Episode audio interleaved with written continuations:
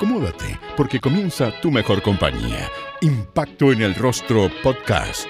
Es una invitación para conversar con nuestros artistas, analizar la actualidad, hablar sobre el teatro y recordar las teleseries, esas que aún están en tu corazón. ¿Disfrutaste con los paisajes de Rapanui o aprendiste el romané? ¿Te reíste con la martuca o lloraste con la muerte del peyuco?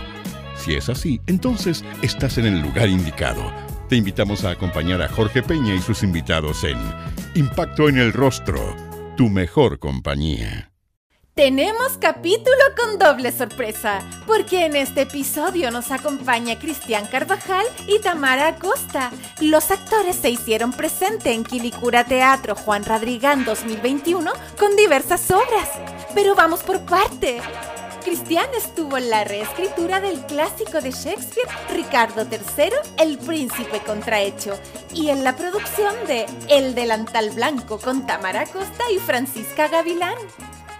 Quilicura Teatro Juan Radrigán 2021, desde el 7 hasta el 31 de enero. Nuestro escenario es tu pantalla.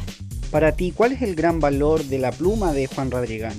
Le da voz a los que no tenían voz hace mucho tiempo, hoy las tienen un poco más, pero sobre todo en la época que Juan empezó, don Juan empezó a escribir, eh, le dio voz a a todas aquellas minorías que estaban a un margen de la sociedad. Eh, minoría, digo minoría porque no eran vistas, pero era la gran mayoría de este país. Entonces empezaron a aparecer en escena eh, sus voces, eh, sus dolores, su relación con el poder, sus relaciones con el resto de la sociedad. Y eso me parece que don Juan hizo hasta sus últimos días, de ponerle voz a los que no tenían voz ni, espectáculo para ser visto. Siguen habiendo gente marginada, gente marginal de otra manera y en otros lugares, y lamentablemente siguen habiendo los mismos también. Eh, y a esa gente del margen es la que Don Juan le dio voz. Me parece que uno de los grandes legados de él. Cristian, ¿y quiénes serían los que están cumpliendo este rol hoy en día? todos los que son considerados como por este país como, como gente de segunda y tercera clase. Gente que no tiene voz de representación, eh, gente que sostiene este país muchas veces, la mayoría de las veces, eh, y que son parte de una geografía bastante déspota, una geografía bastante mirador en menos, bastante mm, indolente. Y a esa gente a ese grupo humano, que es tan chileno como uno y como todos y todas las chilenas de este país, eh, siguen viviendo en una periferia. Periferia no solo física, eh, porque en la periferia también viven los de primera clase, sino que también eh, una periferia cultural, una periferia de posibilidades sociales, posibilidades culturales, posibilidades de salud, lo que todos conocemos, lo que todos vemos ese, ese, ese chileno y esa chilena. Estuviste presente en Quilicura Teatro Juan Radrigán 2021 eh, gracias a eh, Ricardo III, el príncipe contrahecho. En la segunda noche, si no me equivoco, ¿cierto? Sí. Una reescritura de Juan Radrigán basada en el clásico de Shakespeare, en donde se habla de poder y de abuso. Esta apuesta fue dirigida por Rodrigo Pérez. Cristian, ¿qué fue, ¿cómo fue pasar de lo presencial a lo digital?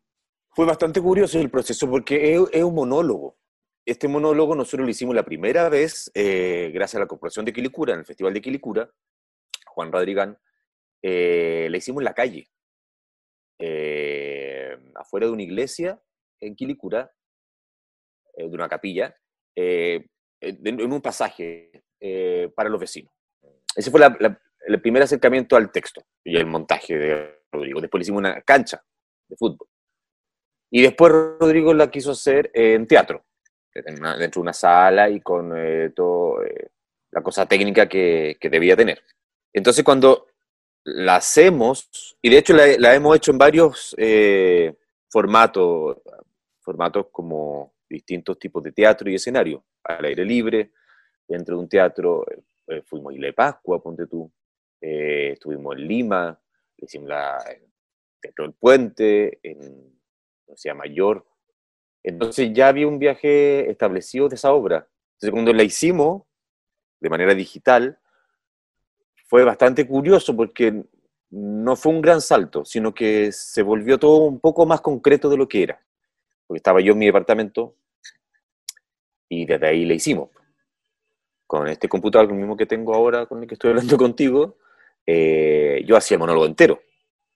Y la indicación de Rodrigo fue, dale, vamos a grabar y vamos a ver qué sale de esa experiencia. Tú con el computador. Yo no vi a nadie más y la hice de principio a fin bastante espontáneamente y bastante mm, intuitivamente en cuanto a manejar eh, la cámara. Pero el texto empezó a razonar desde otro lugar cuando se da cuenta que claramente está en el paso a la muerte. Eh, se le viene todo lo que, lo que le significa darse cuenta de quién fue o quién ha sido. Entonces fue un ejercicio bastante parecido a lo que uno también hizo y ha seguido haciendo un poco en pandemia. Sentimos, estábamos completamente encerrados. Eh, entonces las palabras eran, curiosamente, el salto no fue tan, no fue tan grande como hacer una obra por Zoom, sino que fue pasar la obra en mi casa. Y con todo después el artilugio estético de la Catadevia y de Rodrigo, como después hubo un ajuste. Entonces, pero fue bonita experiencia.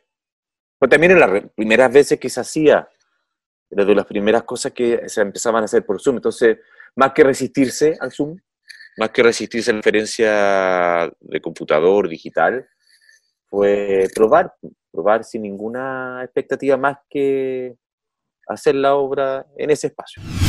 Probar esta cosa nueva que, que era una nueva, ni siquiera forma, un nuevo lenguaje, porque tampoco es 100% teatro, porque es un espectáculo audiovisual, además pero creo que la búsqueda de esta nueva visualidad, en, esta, en estas nuevas formas de, de comunicarse, me fascinó más que el ponerme en lugar si es o no es teatro. Claramente no es teatro.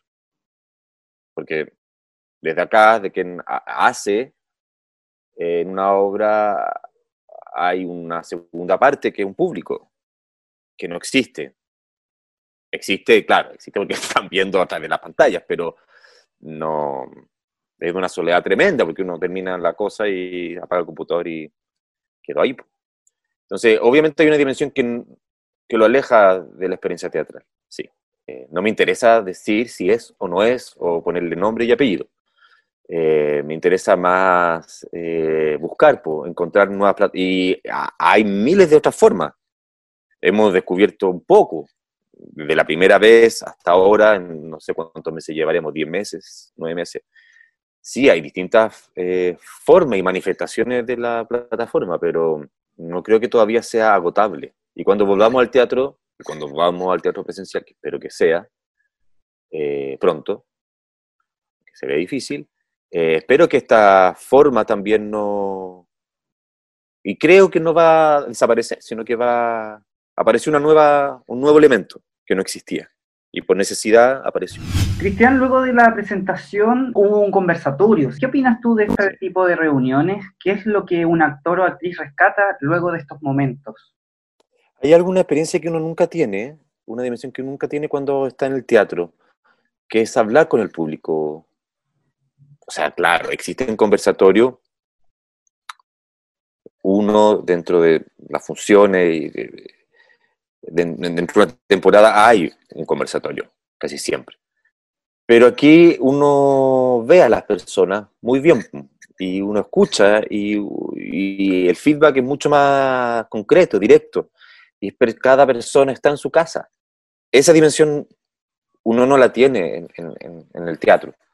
Es muy raro acercar a uno, dos, tres personas. Te comentarán que le gustó mucho la obra, pero no se desarrolla más más que eso, a no ser que uno, tal vez un conversatorio en una sala, pero esa dimensión es, bien curiosa y, y, es rica y es buena y, y, ayuda y construye y uno está dialogando, incluso más que la obra misma.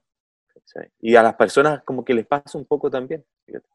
No sé si será por un, una necesidad de pandemia de hablar y conversar y dialogar, pero se agradecía. Fíjate.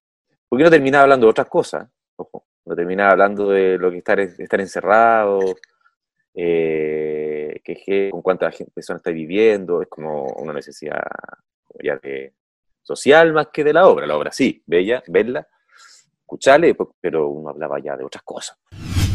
También fuiste parte de Quilicura Teatro con el Delantal Blanco, en donde fuiste el productor de esta obra, de este clásico de Sergio Bodanovich. A mí se me ocurrió la idea de hacerla hace mucho tiempo, hace dos años.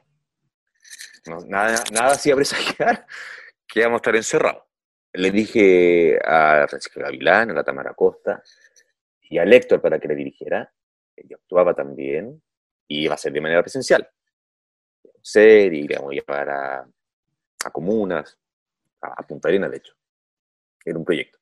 Y de ahí vino lo que nos vino todo y todo se fue a las pailas. Y de ahí decidimos con Héctor hacerla de manera digital. Eh, pero dándole una nueva, de esta búsqueda que hablábamos antes, de buscar nuevos lenguajes dentro de lo que ya uno conocía. Y así lo hicimos. Y está el tema de, de los roles, está el tema de de la diferencia social, volvemos a tocar el mismo tema de la gente que puede ser considerada o tratada de manera marginal eh, solamente por el cargo que está ocupando, independientemente de que esté trabajando o no esté trabajando. De hecho, en esta obra la señora no trabaja, y si la, la empleada. Y es bello porque pone temas súper claros, súper concretos, que es como cómo debe ser estar en esta playa vestida de empleada, le dice la señora. Y ella se imagina cómo debe ser vestida de señora. Y el cruce temático es bello porque las diferencias sociales que uno siempre ha vivido, en la que siempre ha convivido, la indolencia también, lo precario, un poco social, Y uno sigue viendo lo mismo. No sé, pues, hace días vimos la fiesta en Cachagua y no hay culpables, ponte tú. pero siguen habiendo gente presa o presuntamente culpable y presa hace un año por cosas mucho menores. Entonces, todo está en juego. Quilicura Teatro celebra su versión número 31 de forma digital y 100% gratuita. Lo encuentro súper eh, admirable. Admirable. Uno que ha estado de manera presencial en ese festival, es bastante admirable lo que hace la corporación desde la curatoría, desde a obra elegida, desde toda la logística, la producción que hay detrás. Es un festival pequeño. Eh, sin embargo, para actores y actrices es un placer siempre estar, porque se llena eh, y ocupan eh, mucho espacio, como te decía. uno estuvo en pasaje, estuvo en una cancha de fútbol, estuvo en grandes, grandes canchas con escenarios puestos. Eh, larga vida al Festival de Quilicura, porque es una joya que, que tiene la, la, región metropolitana. Y de a poco yo siempre creo que esto va, a seguir creciendo, creciendo, creciendo. Pero hay algo en el espíritu de ese festival que es súper comunal, que, que, es familiar, que es de la, de la gente que vive. Y uno va para allá. El gesto es distinto a decirle, vengan para acá. Uno va. Tamara ha tenido una gran participación en esta versión 100% digital, estando presente en Isabel desterrada en Isabel, El delantal blanco, Historias nocturnas, Capítulo el americano y Oleaje. Todo Chile ha podido disfrutar del talento de esta tremenda actriz. ¿Y tú? ¿Desde dónde has visto el festival? ¿Cuál es el gran valor de Juan Rodríguez Tamara? Uno de los dramaturgos más importantes de, eh, de la escena nacional. Eh, creo que, mm, que, es único y, además ha dejado una, huella en, en, las generaciones posteriores a él eh, súper importante. Es un dramaturgo que, que, se sigue montando hasta hoy en día con, temas que son súper importantes hoy en día también. Eh, obras que él ha escrito hace muchos años eh, siguen siendo eh, nuestra realidad como, sociedad. En la pluma de, Don Juan, yo creo, que, yo creo que él habla de seres humanos. Tamara, ¿qué te parece esta obra, Isabel Desterrada Isabel? ¿Por qué crees que es importante que esta obra se presente en el Festival Quilicura en su versión 2021? Eh, bueno, esta es una producción de, de, Quilicura Teatro y el año pasado eh, pudimos mostrarla muy poco, entonces este año esperábamos mostrarla más, pero tampoco se pudo. Y, estamos a, la espera que, la situación se, se, normalice de alguna manera como para hacer eh, alguna temporada. La tenemos ahí eh, guardadita como, eh, como presentarla y esto, esto es un, un, adelanto de lo que de lo que quisiéramos mostrar como, como temporada de, de Isabel. porque también va a ser streaming, no, no va a ser con público, entonces queremos, queremos, ansiamos el momento en que podamos presentarla a público. Estuviste el 20 y 29 en Quilicura Teatro con El Delantal Blanco. Cuéntanos un poco cómo fue esta experiencia. Esta, esta obra también es, un clásico del teatro, es una obra bien, eh, bien conocida que se, que se ha montado mucho. Eh, pero sigue siendo eh, sumamente actual, sobre todo hoy en día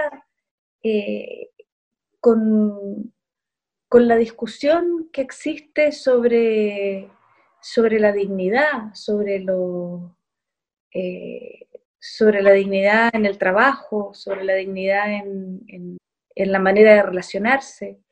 Y, hay aquí un retrato como de, parte de nuestra sociedad que, sigue siendo tal cual a como era hace 30 años atrás. Entonces, eh, sigue siendo súper, sigue siendo un tema súper actual.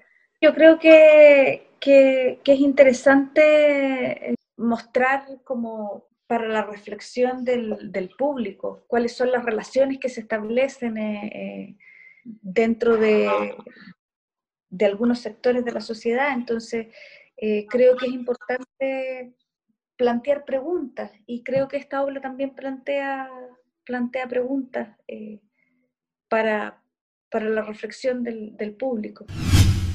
También estuviste en Historias Nocturnas, capítulo El Marciano. Esta es una, creación eh, bien, bien particular que surgió eh, en, el, tiempo de, encierro más, eh, más profundo que tuvimos a principio de año. Y, como compañía nos, planteamos seguir creando a pesar de, de las condiciones y y resultó este trabajo que es un, híbrido entre, entre, teatro y audiovisual y, también supone un, indagar eh, en, estos nuevos, en estos nuevos formatos que se están, eh, que se están utilizando a raíz de la, pandemia y las cuarentenas, eh, que son el Zoom, todas estas plataformas que, que el teatro eh, tuvo que empezar a, utilizar. Ahí, ahí nosotros empezamos a, investigar qué podíamos hacer en eso, eh, con esas herramientas nuevas que, estábamos descubriendo. Y, resultó esto que, viene de, la, también con un espíritu súper eh, libre de, crear sin, eh, sin temor a equivocarse, porque como estábamos haciendo algo absolutamente nuevo para, para nosotros como compañía, eh, tampoco teníamos el, el, temor de, de, equivocarnos, porque no importaba.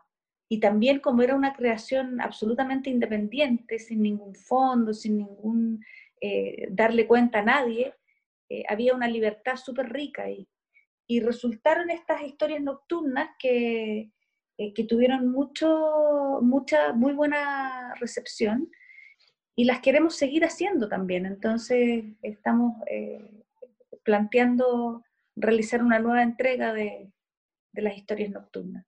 Hay dos cosas súper positivas que, que, encuentro que, que, tienen estos nuevos formatos, eh, que son la, la amplitud en la, en la llegada, donde se puede, donde el público de distintas partes de Chile puede acceder a, los contenidos. y también, por otro lado, el rito que se creó de hacer eh, una conversación después de cada, de cada función o de cada entrega.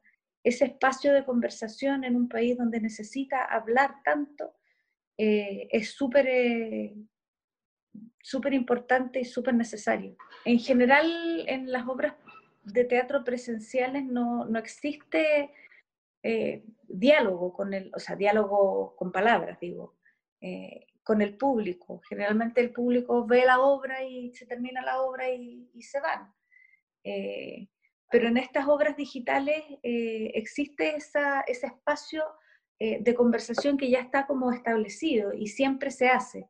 Y en ese espacio de, conversación surgen todo tipo de, diálogos a partir de lo que la obra plantea, a partir de lo que se está viendo empiezan a, aparecer distintas, distintas voces que, quieren eh, eh, hablar de, miles de cosas.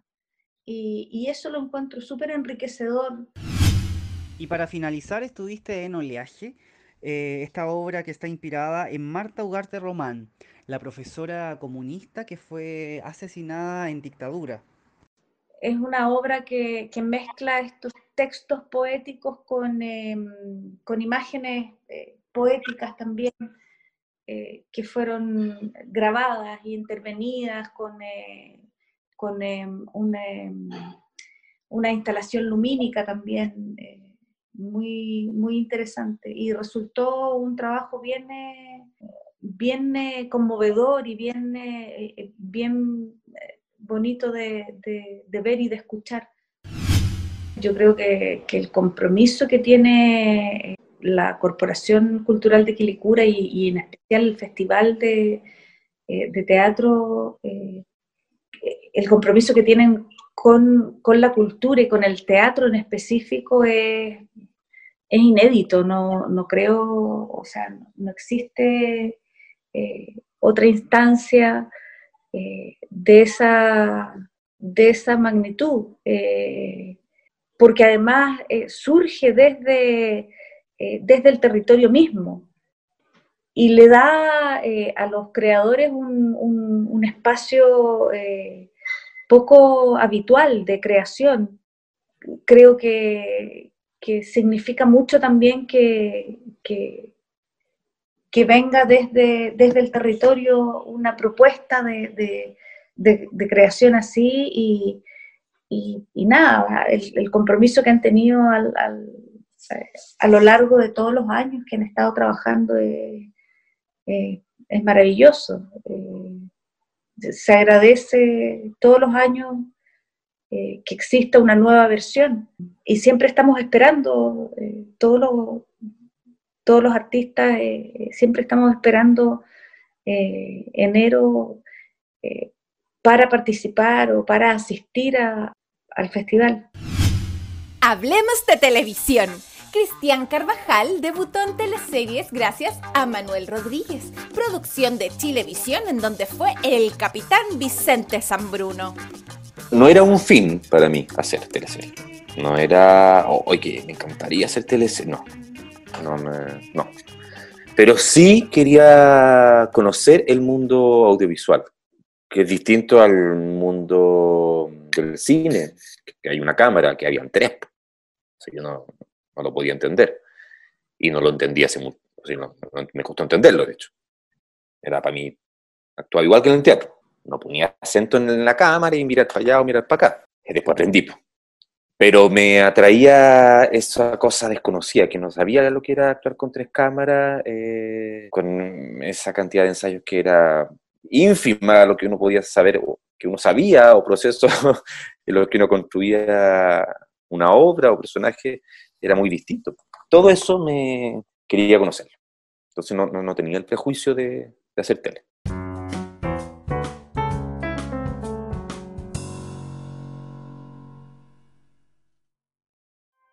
Paula Zúñiga fue parte de Quilicura Teatro Juan Radrigán 2021 gracias a Un montón de brujas volando por el cielo. Hola, mi nombre es Paula Zúñiga. Soy actriz principalmente de teatro. Y realmente la experiencia que he tenido en el Festival de Teatro Quilicura siempre ha sido maravillosa. Siempre ha habido un espacio de respeto, de profesionalismo, pero sobre todo ese encuentro con el público, ese encuentro con tantas personas está en mi memoria y sobre todo el placer de poder hacer teatro eh, entregando horizontalmente, democráticamente la cultura en este país y que un espacio como Quilicura se haga cargo de eso trae una satisfacción enorme. Siempre estaré muy dispuesta para ese festival. Muchas gracias.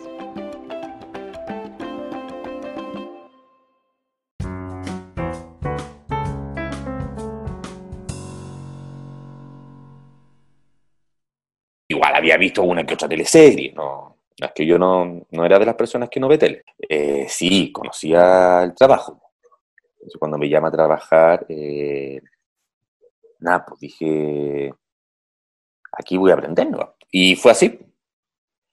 Fue así porque fue, eh, fue súper curioso y yo agradezco también el, proceso porque fue, me acuerdo, en televisión, que hubo un cambio en la área dramática. Entonces, fue justo el año que entró eh, Vicente a trabajar. Y hizo esta teleserie que tenía ganas de hacer hace mucho tiempo y que era histórica. Entonces, la entrada a hacer esta teleserie fue con un equipo completamente nuevo, eh, con un elenco nuevo, eh, y todos remando para levantar algo. Y en esa, en, en, esa remada se me hizo muy parecido a Guardando las Distancias con los procesos teatrales que, uno, que yo había vivido por lo menos hasta ese momento.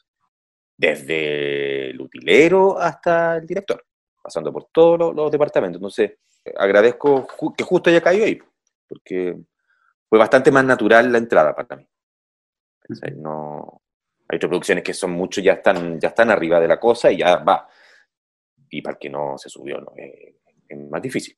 Cristian, ¿te costó mucho el acento del personaje? Estudié mucho, mucho, mucho. Imagínate que era la primera teleserie. Estudio mucho. Y esa vez estudié muchísimo. Yo todos los, los, los, textos los, corregía al español le ponía la C, cuando debía decir la C, la Z, ¿cachai? Y me lo aprendía así. Más eh, modismos españoles lo iba cambiando y me lo iba aprendiendo así, pero estudiaba, estudiaba, estudiaba. Porque no quería que el tema del acento fuera un tema a la hora de actuar. Quería que ya estuviera incorporado. Y trabajamos harto antes. Sí, eh, nos asesoraron eh, a los que hacíamos de españoles y ahí cada uno se iba por el acento que más le, le resultaba mejor para el personaje. Y, tuvimos desde eso, los vestuarios, modismo, formas de saludar, como saludaba a una mujer, como saludaba a un hombre, eh, y si la mujer era hija de tal, como, ¿me entiendes? Como protocolos que le llaman. El primer personaje que yo hice en una teleserie. Vino de ruta para trabajar en, en teleserie. ¿Cachai? Como que aprendí mucho de Vicente, de su forma de trabajo, de su compromiso, del detalle a trabajar.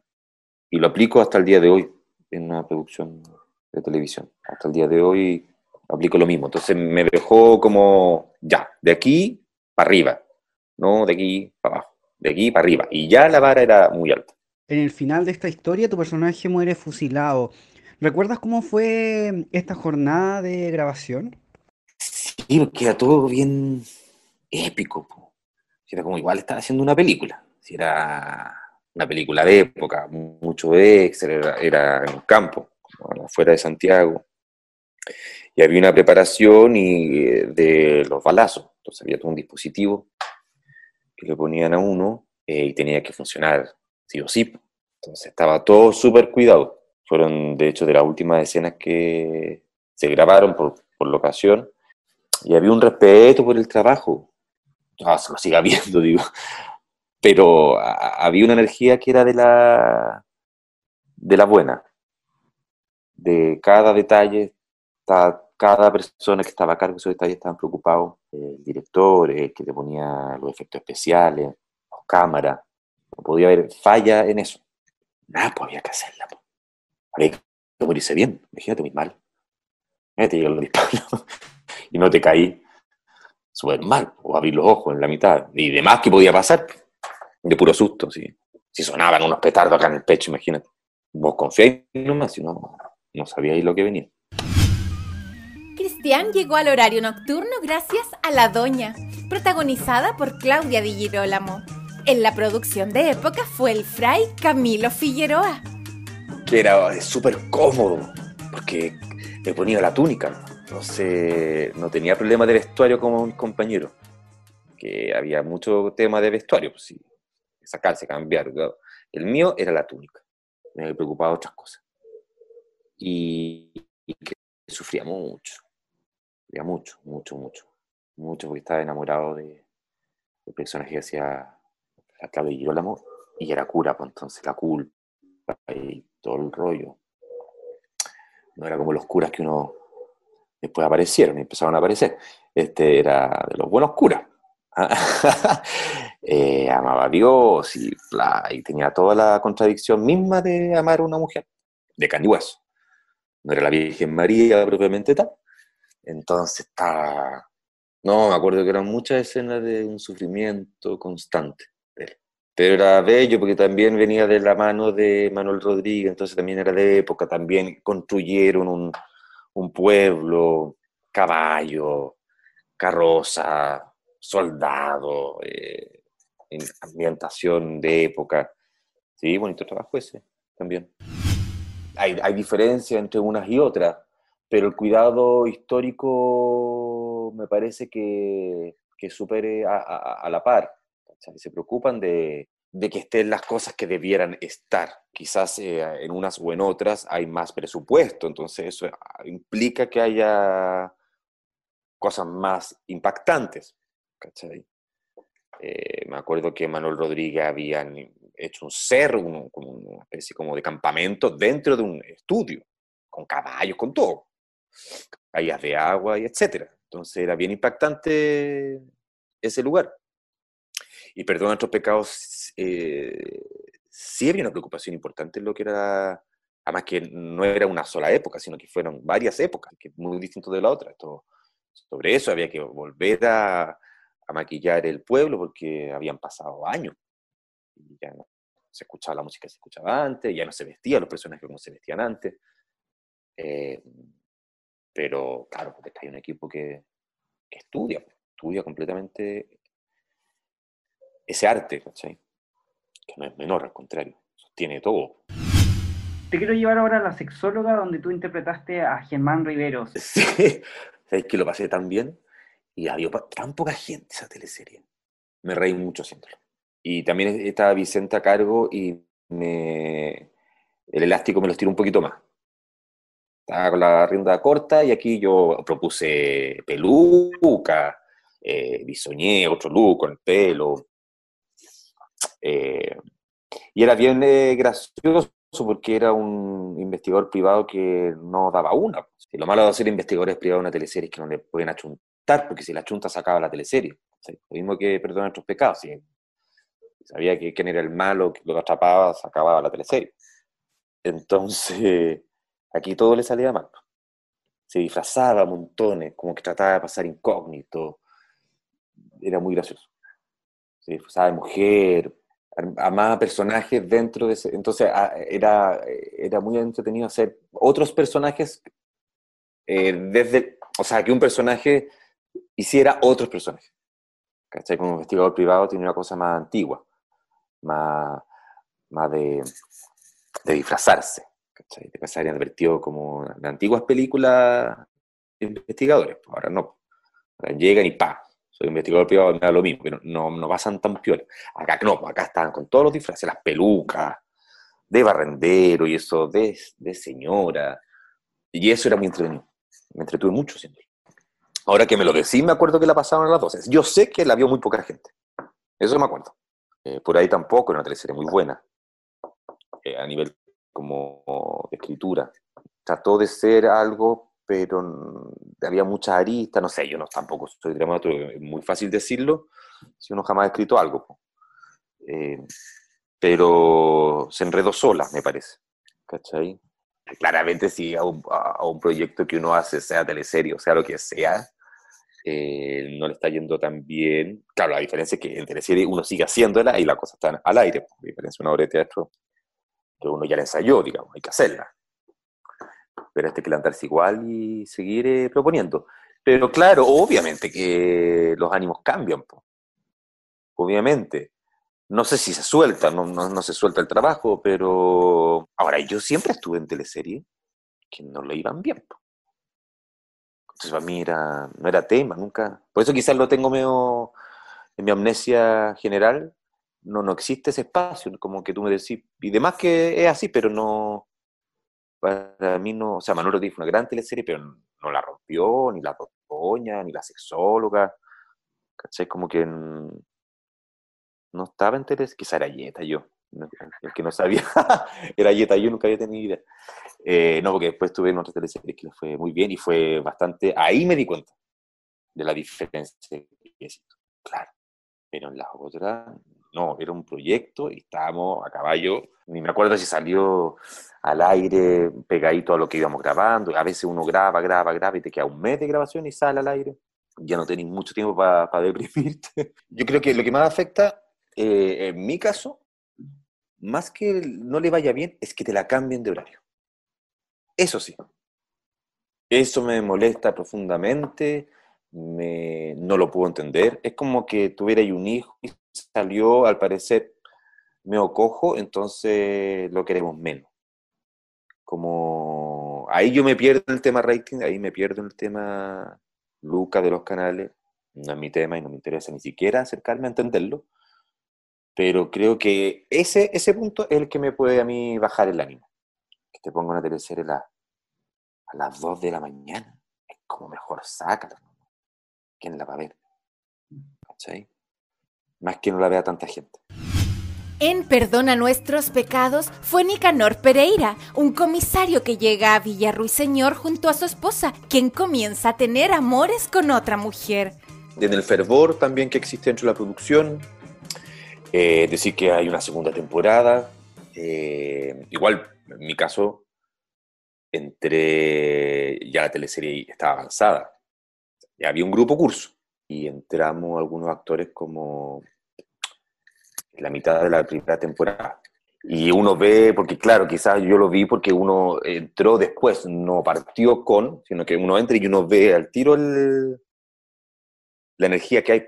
Trabaja, se trabaja y se hablaba de la teleserie por distintos lados. Eh, después nos tocó hacer el, el triángulo con la Sole Cruz y la Pepa Bello, y también fue otro tema eran temas, temas, temas como temas. Se hablaba, se te hablaba en la calle, te hablaban, te decían. Sí, hay, es otro, otro mundo que no debiera teñir para nada el trabajo, lo que te decía en un principio. El trabajo sigue siendo el mismo y no hay que descansar en eso. Bueno, no sé, cada uno sabe también cómo trabaja. Pero sí, es distinto, es más ferviente, me parece. Mi único como parámetro, más allá del mío personal, es, es la respuesta de las personas que, escribían, que iban, que escribían de Rusia, me contaban mis compañeras, desde Japón, desde Perú, gente que viajaba. Había algo ahí, había claramente un grupo, una más importante, que quería que se le diera cabida a ese tema en particular. Eh, que se visibilizaba, o sea, que se visibilizara minorías sexuales, con todo lo que implica, ¿no? más allá de que si le gusta o no le gusta, sino que el, contexto, y además que esa teleserie, como era de época, el contexto era aún más eh, distinto, era aún más difícil que el de hoy. Entonces, eso potenciaba aún más el conflicto de ella. Sí, creo que estuvo bueno, estuvo bueno. Siempre uno va a querer que sea más, pero solo el hecho de ponerlo y visibilizarlo me parece que...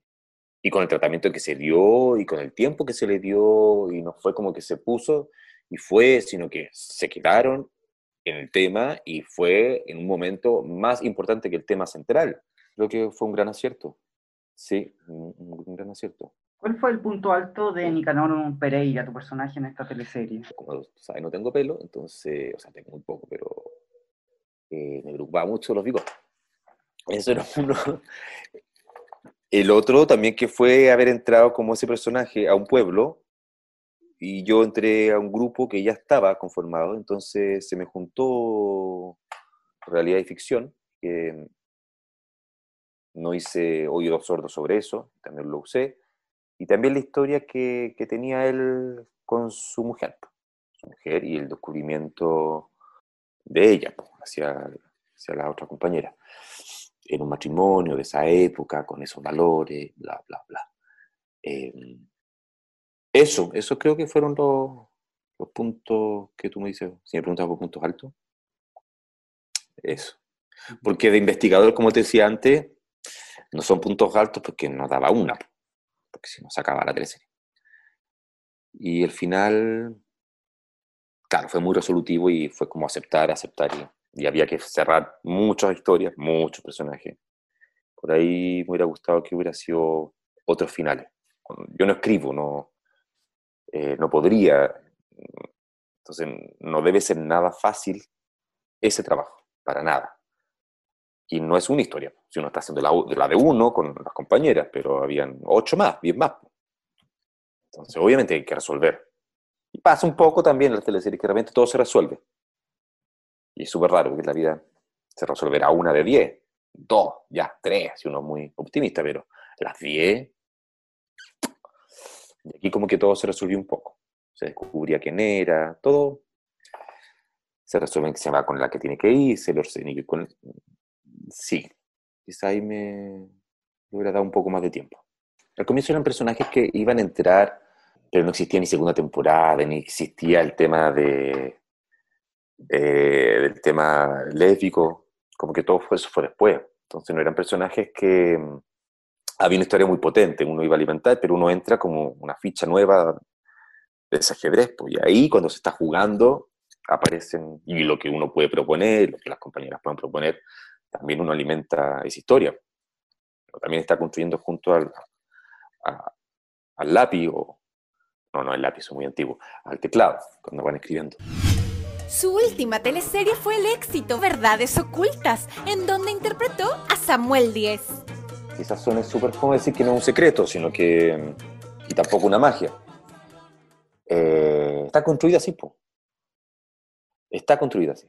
Está pensada para que tenga un largo aliento. Y una apuesta que hizo Mega eh, estas teleseries no es la primera tampoco. Eh, hay teleseries en Suecia, ponte tú. Teleseries que llevan 22 años.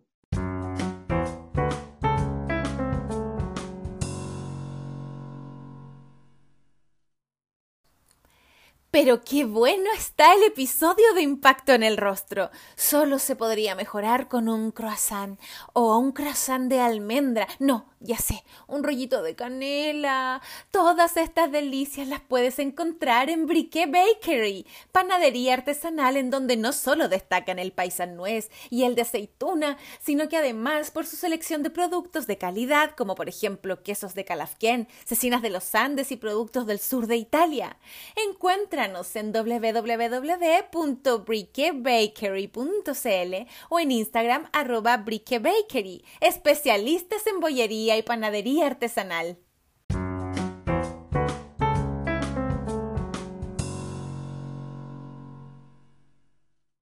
Con distintas formas de trabajo, eh, las historias también cambian, como que los que eran protagonistas al parecer ya pasan a secundario y otra pareja pasa y uno ve a los que eran protagonistas haciendo como árbol 4 hasta edad, pero uno sigue viendo y después vuelve esa historia, ¿me entendí? Es como, y uno ve a las actores y actrices crecer, Anita que tenía 12, semana. Tiene 34 y fue el personaje de su vida. Y... Entonces son formatos que existen. Y en este caso eh, también fue así. Está pensado. Lo que pasa es que ahora, claro, sigue. Y, y los guionistas, eh, viene impresionante lo que hacen, porque logran que la teleserie se reinvente a sí misma. ¿Cachai? Eh, y, los actores y las actrices entramos y después uno sale, y la teleserie sigue. Y uno ya se olvidó cuál es el conflicto, pero da lo mismo. Me parece a mí. como que el fenómeno es otro. El fenómeno es ver a la, la, progresión de un ser humano, cómo va y cómo sigue, y, murió. Pero su familia sigue. Entonces no, no, está ese desenlace que te decía yo antes, que todo se resolvió, acá no se resuelve, y cuando se va a punto de resolver algo, aparece otra cosa por otro lado, y aparece nuestro personaje, y se lanza. Entonces, más que magia, me parece que es, siento decepcionar, es eh, eh, una fórmula que se está trabajando y que puede ser de 15 años. Y la gente lo va a ver. ¿Por qué? No sé. Pero, pero en otros países sucede. Es, pasa. El serie de, ese tipo. En reí harto, fíjate. Bastante, porque porque hicimos que cuando yo entré había otro, no sé, dice malvado, si era antagonista o el malo. Entonces, dos malos no, no. Y ahí hablamos con el director para darle un toque de humor. Y ahí se me ocurrió de repente poder hacer que el malo fuera un poco gracioso en algunas cosas. Lo que me daba mucha más, habría la posibilidad de hacer muchas más cosas. Era más libre que hacer el, el formato del malo y el que tiene plata, más encima, el malo con plata. Peor todavía. Entonces acá era malo con plata, pero no sabía mucho de lo que estaba pasando. Y era más gracioso en el trato. Más burlesco y ahí uno ocupa cosas de, de nuestra propia sociedad. La gente que es, es poderosa porque tiene plata más que porque lo es, ¿cachai? Entonces ese lugar ocupé con Samuel pero lo pasé bien. Eh, Cristian, ¿y qué te parece el trabajo de, tu compañera del delantal blanco, Francisca Gavilán? Sí, he revisado, bueno, estuvimos juntos también trabajando ahí, eh, así que lo vi en primera persona y la ha llevado súper bien. La ha sostenido, no es menor lo que ha tenido que hacer. Me consta todo lo que estudia, eh, porque no es fácil estar metido dentro de un personaje por tanto rato. Eh, sin hacer una y otra vez la misma escena. Entonces, los colores que le ha dado, los matices que le ha dado, el trabajo que ha hecho sobre ese personaje, ha hecho que sea eh, la gran villana en este momento de verdad de oculta. Puro trabajo y puro amor al trabajo. Más allá del talento que de por sí lo tiene. Es otro trabajo que uno realiza. Y es tan... es otro. Porque el tan ya es un lugar de comparación y no son comparables. ¿Me cacháis? Son procesos creativos completamente distintos. Eh, mi proceso personal con una teleserie es de mucho trabajo. O sea, parto muy antes, construyendo lo que no sé, porque más encima uno no tiene más de 10 guiones o 5 capítulos. Y el día a día, el, actuar día a día, el plantarse con una escena, uno puede grabar 14 escenas y darle un tratamiento a cada escena eh, con el director eh, para jugarla así o para, o para mostrar este matiz que no está escrito, pero que podría ser semilla para que más adelante. Es un trabajo, una red que uno va haciendo actoral, creativa y de estudio, que el teatro no lo tiene. El teatro tiene otro riesgo, completamente distinto. Y quizás para alguien que no hace teatro o que no, que, no actúa puede verlo incluso más eh, como que puede la tele que es mucho más cómoda que el teatro, que el teatro. Y sí, en algunos lugares sí. El teatro está en vivo, eh, hay un proceso eh, extendido, hay compañías que ensayan desde dos meses y yo he estado en compañías que hemos ensayado un año. Y uno descubre otras cosas. Uno como actor está aprendiendo en la medida que uno está actuando también. Entonces, yo he aprendido de la tele cosas que en teatro no hubiera aprendido. Pero sin el teatro yo no hubiera podido ver hecho teleserie por lo que te comentaba antes, cuando entré a la, a la televisión, eh, que son formas de trabajo, disciplina de trabajo, respeto por las otras disciplinas dentro del mismo trabajo, eh, soltar en algunos, en algunos casos, eh, delegar en otros, en otros casos, confiar en otros casos, respetar el trabajo de otro, respetar el trabajo de uno, defenderlo actuando, no hablando, no diciendo, sino que actuando. Eh, darle verdad a un personaje en teatro que es en vivo, a darle verdad a un personaje por un año en una teleserie como Verdad Oculta. Eh, son parámetros distintos, son plataformas, son plataformas, son, formas completamente distintas que se reúnen en la actuación, en mi caso. Eh, ahí me las encuentro las dos, pero no, no, no podría renegar de la tele, me gusta hacer tele. Ahora es el turno de Tamara. Debutó en teleseries gracias a Champaña de Canal 13. Cuando más chica sí veía teleseries, veía, pero no, la verdad es que no, no tenía ningún, ningún prejuicio. Pasaba que, que, cuando yo empecé a trabajar en televisión, toda la gente que, que todos los actores que trabajaban ahí, eh, a la par de hacer televisión, hacían teatro, hacían cine, hacían clases.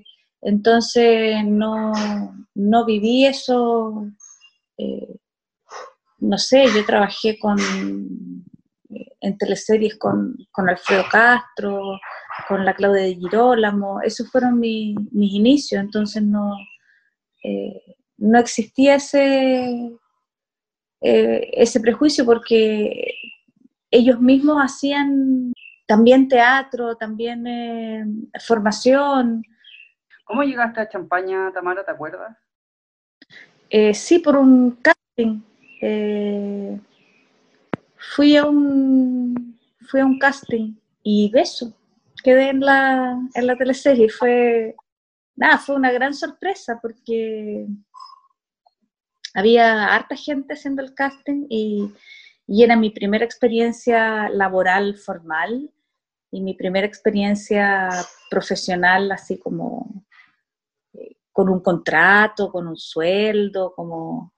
Y, yo estaba mm, egresando, estaba en mi último semestre de la escuela, no, ni siquiera había egresado todavía, entonces eh, fue por un lado una alegría muy grande, porque generalmente en las carreras como de, de actuación no siempre se llega como como a trabajar en, televisión. Y nada, empecé ahí y no paré nunca más. El año 96 hiciste Sucupira y interpretaste a Daniela. Sí, esa teleserie, eh, tengo muy buenos recuerdos de esa teleserie, por cómo lo pasé haciéndola, eh, por el resultado que tuvo y, también eh, por el, el recuerdo que, que, la gente tiene hasta el día de hoy de, de, ese, de ese personaje. Incluso hay gente que la, que la, que la vuelve a ver, gente más joven que la vuelve a ver y que se engancha con el personaje. Y, nada, pues un, un, súper bonito recuerdo. Era insoportable, pero en esa, eh, en esas ganas de mandar y ganas de ser como eh, de ser como una estrella, quería ser estrella de rock, quería ser como, era, era súper mandona y creída, y, pero dentro de una ingenuidad tan bonita que, eh, que la hacía súper querible. Eh, y también era, eh, era una niña de, de, una provincia, o sea, de, que vivían como lejos de Santiago y, y, eso también era súper bonito de, de, esa teleserie y de, y de, varias de esas teleseries que hicimos fuera de Santiago, que los personajes eran de, regiones, eran eh, personajes que, que, anhelaban Santiago o, o, que querían seguir viviendo donde vivían, pero, pero había una, una descentralización de, la, de los conflictos también. ¿Qué te pareció el trabajo de, Pablo interpretando a Juan el Burro? No, bonito, eran, eh, era, eran también, eran personajes súper entrañables eh, dentro de, esta como eh, ficción un, poco, un poco absurda también, pero muy, muy ingenua, muy, muy bonito, nada, todos todos los personajes eh, secundarios eran exquisitos, llenos de, de, matices y de historias, era, era muy bonito. Eh, Tamara, te quiero llevar a Locapiel, donde tú interpretaste a Danitza y Lorena, eran estas gemelas de la teleserie de María Eugenia Rencoret. ¿Qué recuerdos tienes de haber interpretado a gemelas en televisión? Sí, era bien agotador porque había que hacer todo dos veces, entonces uno hacía, eh, si tenías seis escenas eran doce, eh, si teníais diez eran veinte, entonces era era bien agotador, pero también era, era un ejercicio súper eh, eh interesante a esas alturas de, yo estaba saliendo recién de la escuela, era, eran mis primeros trabajos, entonces eh, que me confiaran un personaje así y que fuera como también recordado hoy día es súper bonito. Bueno, eran, eh, por guion estaban bien diferenciadas, entonces no, no, era tan, tan difícil tan difícil hacerlo. Una era más tímida, eh, la otra era mucho más arrojada, mucho más extrovertida. Y el trabajo con la directora María Eugenia Rencoret, esta fue como la, la creo que la, la, única vez que trabajaste con, con ella. Sí, eh, bueno, bueno, súper súper bien, fluido, ¿no? Todo bien quiero llevar ahora al 99, donde interpretaste a la DJ Katia, esta recordada, recordado personaje de La Fiera, en donde el año pasado se revivió para la Franja de la Prueba. ¿Qué significó para ti revivir este personaje? Nada, fue súper entretenido, además que el director que, eh, que hizo lo de la Franja, eh, fue uno de los directores que trabajó también en la, en la teleserie, entonces eh, fue como recordar eh, viejos tiempos. Y, fue bonito, fue además súper bonita la, la acogida que tuvo en el público, la recepción, con súper super cariñosos y súper eh, amables. Pero sin duda es uno de los más recordados por el público. ¿Qué era lo que más te gustaba de DJ Katia, Tamara? nada, me gustaba que, a pesar de, de, como su visión del mundo súper moderna y, su, eh, sus ganas como de, traer el, mundo de la tecnocultura a, Chiloé y todo eso, eh, ella era bastante, bastante tímida eh, y bastante como recatada. Y eso era, era súper bonito. Como en el ámbito amoroso, en el ámbito sexual, claro, era como bien eh, recatada, retraída, le daba como vergüenza. Pampa Ilusión, aquí interpretaste a Clementina Paita. Bueno, hay ahí como mm, una eh, súper eh, bonita mirada hacia la inmigración. Aparecen ahí los primeros migrantes peruanos en, en Chile y todos los prejuicios que había en contra de ellos y, todo que, que es como también lo que se vuelve a repetir hoy en día con, con la migración. Entonces era súper importante verlo ahí como a través de la historia. Aquí hiciste dupla con la actriz Claudia Cabezas, que era tu hermana. Tengo un cariño maravilloso a ella, una gran actriz, la encuentro eh, muy talentosa y, y fue súper agradable fue, fue un trabajo súper bonito. Me, me, acuerdo de, de, las grabaciones allá en, en, en, las salitreras, que eran que era súper eh, súper bonito ir allá y, estar ahí en Humberston y, y, y, utilizar como esos espacios para, eh, para la teleserie era, era, era muy, muy interesante. Te llevo ahora a Los Pincheiras y interpretaste a Matilde del Solar, tu primer protagónico. Eh, en el último capítulo ella muere. Yo creo que, es un, un elemento eh, dramático súper bueno, que se muera además teniendo, teniendo en el parto. Eh, hay varios elementos súper interesantes como dramáticamente. Me acuerdo que era una teleserie que se veía mucho, que, que tuvo muy buena audiencia y, y, que salía como, como en los diarios, como, como que era un... cuando las teleseries eran como hitos eh, nacionales. Y después de esta producción, tú te vas a Canal 13. Yo ahí me voy, me fui un tiempo a Madrid y al volver eh, eh, me ofrecen, me ofrecen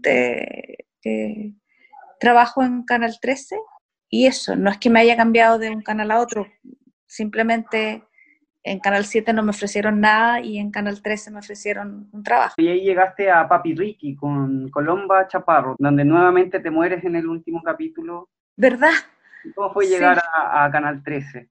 Bien, fue súper buena experiencia. De ahí me quedé muchísimos años en Canal 13, entonces eh, fue, fue, fue buen, buen comienzo de, de, una, de una temporada larga.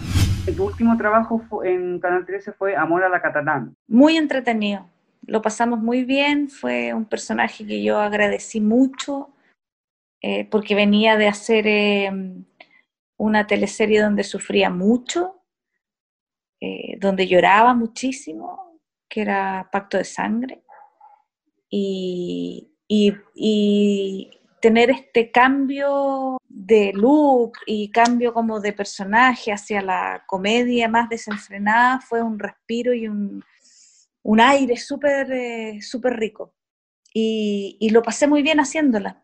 Nuevamente con Vicente Sabatini como director. Sí, que no me encontraba, me, me encontré con él después de muchísimos años y, y, nada, pues como siempre fue un, un un trabajo muy, eh, muy, muy rico. a mí me gusta trabajar con él, me gusta lo que hace, me gusta cómo lo hace.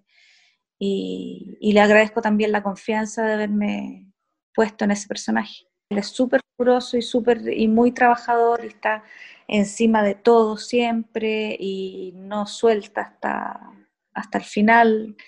Muchas gracias a ustedes por, eh, por la invitación a esta, a esta conversación. Acomódate, porque comienza tu mejor compañía. Impacto en el Rostro Podcast. Es una invitación para conversar con nuestros artistas, analizar la actualidad, hablar sobre el teatro y recordar las teleseries, esas que aún están en tu corazón. ¿Disfrutaste con los paisajes de Rapanui o aprendiste el romané? ¿Te reíste con la martuca o lloraste con la muerte del peyuco? Si es así, entonces estás en el lugar indicado te invitamos a acompañar a Jorge Peña y sus invitados en Impacto en el Rostro, tu mejor compañía.